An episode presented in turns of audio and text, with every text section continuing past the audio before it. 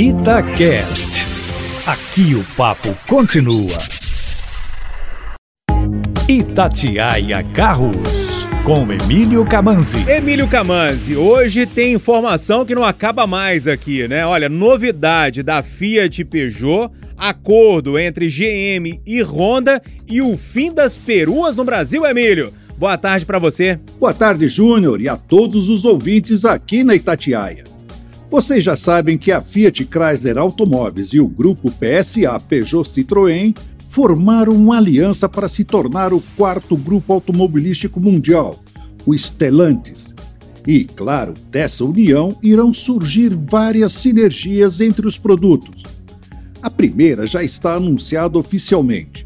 A Fiat, na Itália, informou a seus fornecedores para pararem de desenvolver uma nova plataforma de carros compactos é que eles irão usar a moderna CMP do novo Peugeot 208. E por falar em novo Peugeot 208, ele vai ser lançado oficialmente no Brasil semana que vem. Produzido na Argentina, ele só vem com motor 1.6 aspirado, de poucos 118 cavalos como etanol, para a tristeza de quem esperava o 1.2 turbo da marca.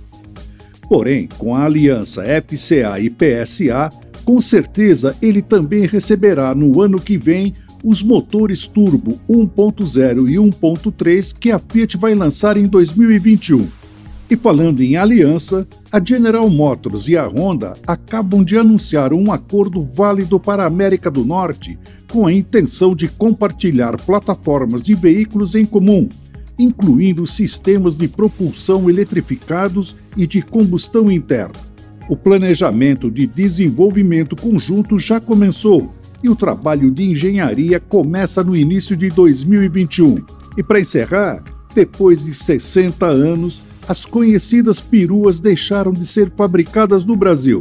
As últimas nove unidades da Fiat Weekend, que saiu de linha em janeiro, foram licenciadas em julho. Agora, se você quiser uma perua zero quilômetro, só se for uma Audi ou uma Volvo. Mais informações no seu site? Isso mesmo, Júnior. carroscomcamanzi.com.br. Um abraço.